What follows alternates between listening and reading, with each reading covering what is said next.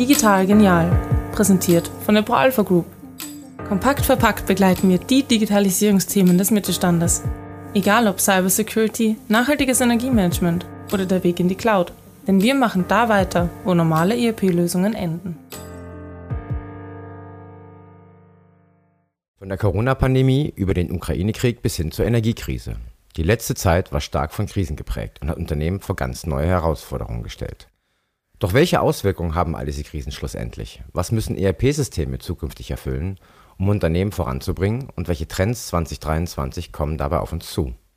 Dazu sprechen wir mit Professor Norbert Gronau, Inhaber des Lehrstuhls für Wirtschaftsinformatik, Prozesse und Systeme an der Universität Potsdam.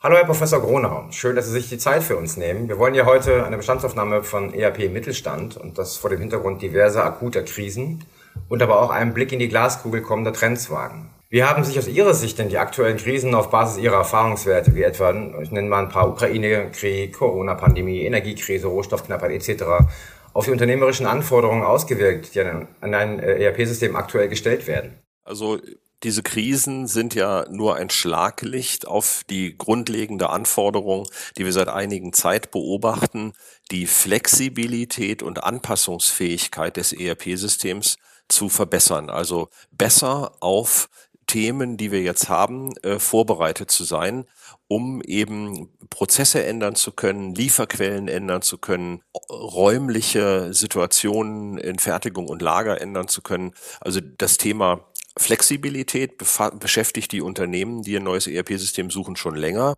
Und diese Krisen, die werfen jetzt nochmal ein ganz besonders grelles Schlaglicht darauf. Und ähm, das bedeutet aber nicht, dass Funktionalität jetzt keine Rolle mehr spielt, sondern das muss im Einklang miteinander stehen.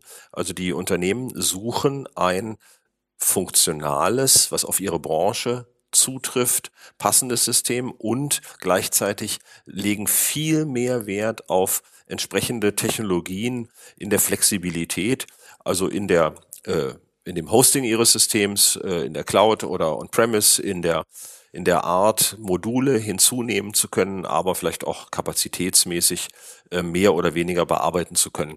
Das ist etwas, was sich ähm, noch verstärkt hat durch diese Krisen. Das Thema Energie hat äh, noch das, ähm, die, äh, eine etwas stärkere Berichterstattung jetzt ähm, hervorgerufen.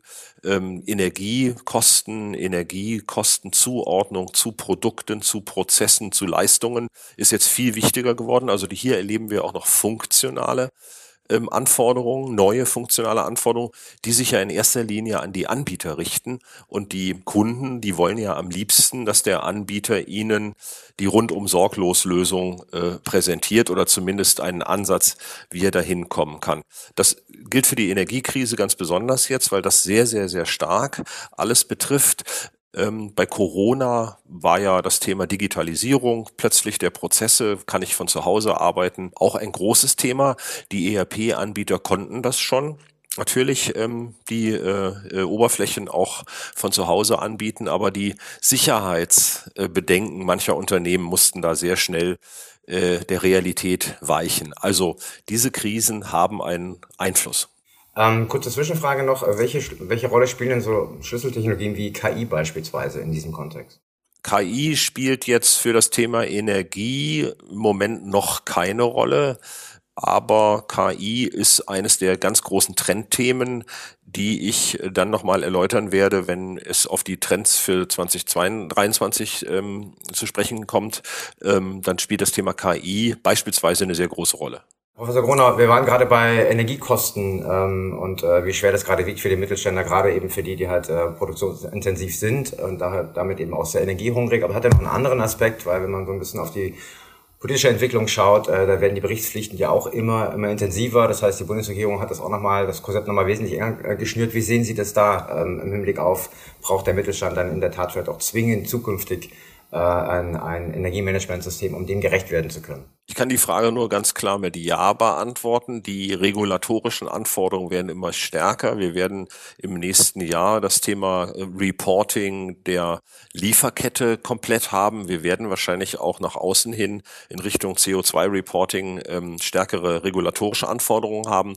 Und von, daher muss das Thema äh, stärker in den Mittelpunkt rücken auch wenn ich sehe, dass Unternehmen in der Regel schon sinnvolle Entscheidungen treffen, ohne von der Regierung dazu gezwungen zu werden. Verstanden. Ähm, wenn wir das mal weiterspinnen, ähm, welche Handlungsempfehlungen haben Sie denn gerade für mittelständische Unternehmen und das idealerweise aus der Fertigungsindustrie, Stichwort energieintensive Branchen, die sich gerade jetzt an die ERP-Auswahl machen? Also das, wir erleben sehr viele verschiedene Abläufe bei den ERP-Auswahlverfahren. Und äh, ungefähr 60 Prozent der Unternehmen zieht ja äh, eine wie auch immer geartete Auswahlberatung hinzu. Und ähm, auch da gibt es Licht und Schatten. Ähm, und äh, grundsätzlich wird da aber sehr, in der Regel sehr systematisch und ähm, sukzessive vorgegangen. Also es werden typischerweise so Trichter gebildet aus, was kommt prinzipiell in Frage und was ähm, äh, wer hat auch schon entsprechende Referenzkunden, wer hat eine große Funktionalität, wer hat eine moderne Technologie, wer ist preislich akzeptabel, so dass sich das schrittweise ähm, verfeinert. Meine Handlungsempfehlung ist der Gestalt, dass man versuchen muss, diese ERP-Auswahl als ein mehrdimensionales Entscheidungsproblem zu sehen. Das klingt jetzt unglaublich wissenschaftlich, aber ich will Ihnen verdeutlichen, was ich damit meine. Typischerweise gibt es nicht die eierlegende Wollmilchsau, die quasi zum Nulltarif und ohne organisatorische Änderungen im Unternehmen eingeführt werden kann. Man hofft immer, wenn man so eine Auswahl startet, dass es das gibt, aber je länger so eine Auswahl dauert, je mehr Informationen man sammelt, stellt man fest, man muss doch an der einen oder anderen Stelle Kompromisse machen. Und da ist es jetzt wichtiger denn je, die verschiedenen Zielrichtungen sorgfältig abzuwägen und nicht wie zum Beispiel ich jetzt bei einem Beispielunternehmen das erlebt habe, 2400 Mitarbeiter, eine Lösung, die überhaupt nicht mehr weiterverwendet werden konnte, weil sie individuell entwickelt worden war.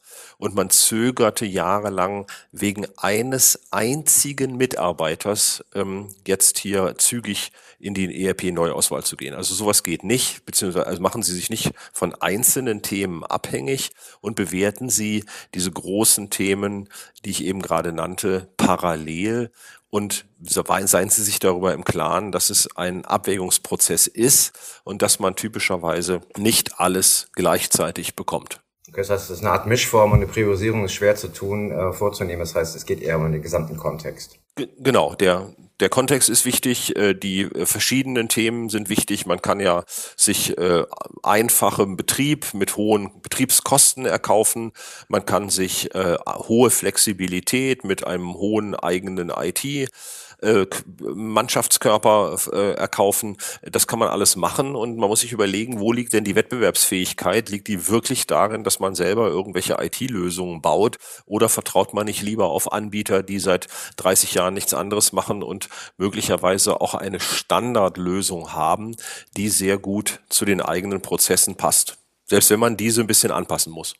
Jetzt lassen Sie uns mal ein bisschen sozusagen in die Zukunft schauen. Also welche Trends würden Sie für 2023 in diesem Kontext sehen? Worauf sollte der produzierende Mittelstand denn vorbereitet sein? Da, da gibt es eine ganze Reihe von äh, Trends. Das sind äh, zunächst erstmal die durch äh, krisenhafte Ereignisse und Abbrüche von Lieferketten hervorgerufenen Trends. Die Unternehmen wollen ihre Supply Chain viel besser ähm, beherrschen können und ähm, sie wollen ihre Energie Aufwendungen viel besser sehen und dem Produkt zurechnen können.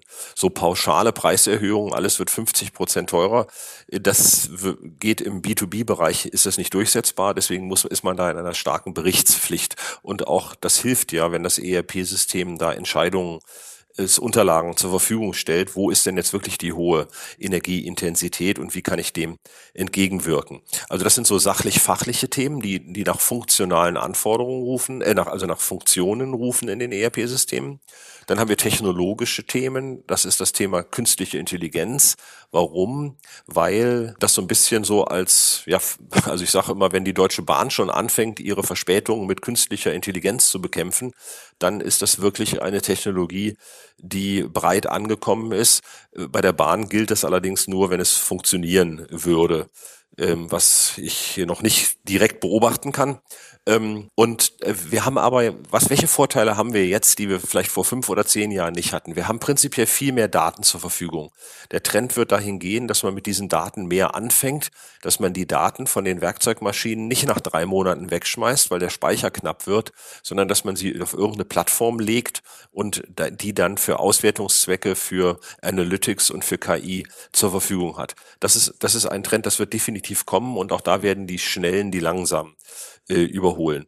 Ähm, das andere Thema ist, wir haben viel mehr Datenquellen mit dem ganzen Thema Industrial Internet of Things und wir haben bessere Hardware. Wir haben einfach tolle Hardware, die inzwischen und auch tolle Algorithmen, die inzwischen sehr gut in der Lage ist, ähm, diese KI-Auswertung, das Learning, äh, das Machine Learning auch zu machen.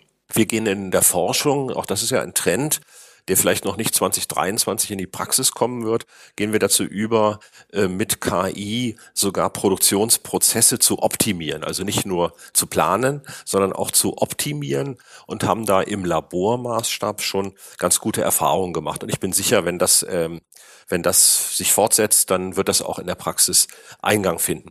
Das andere ist das Thema äh, Resilienz, also Widerstandsfähigkeit, dass man versucht, auch bei begrenztem Mitteln, finanziellen Mitteln, bei begrenzten Ressourcen, bei, äh, bei Abbrüchen in der Lieferkette das bestmögliche Produktionsprogramm zu fahren.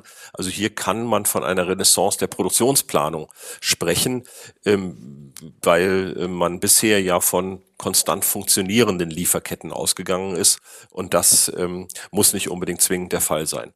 Der letzte Trend, den ich noch sehe, ist, äh, unsere sehr umtriebige Bundesregierung wird auch in 2023 nicht nachlassen, an Steuern, Sozialabgaben, Materialbewertung und ähnlichen Themen herumzuspielen und äh, diverse Änderungen durchzuprügeln, die jetzt nicht unbedingt maximale Nachhaltigkeit haben, aber eben zeigen, dass da irgendwas verändert wird.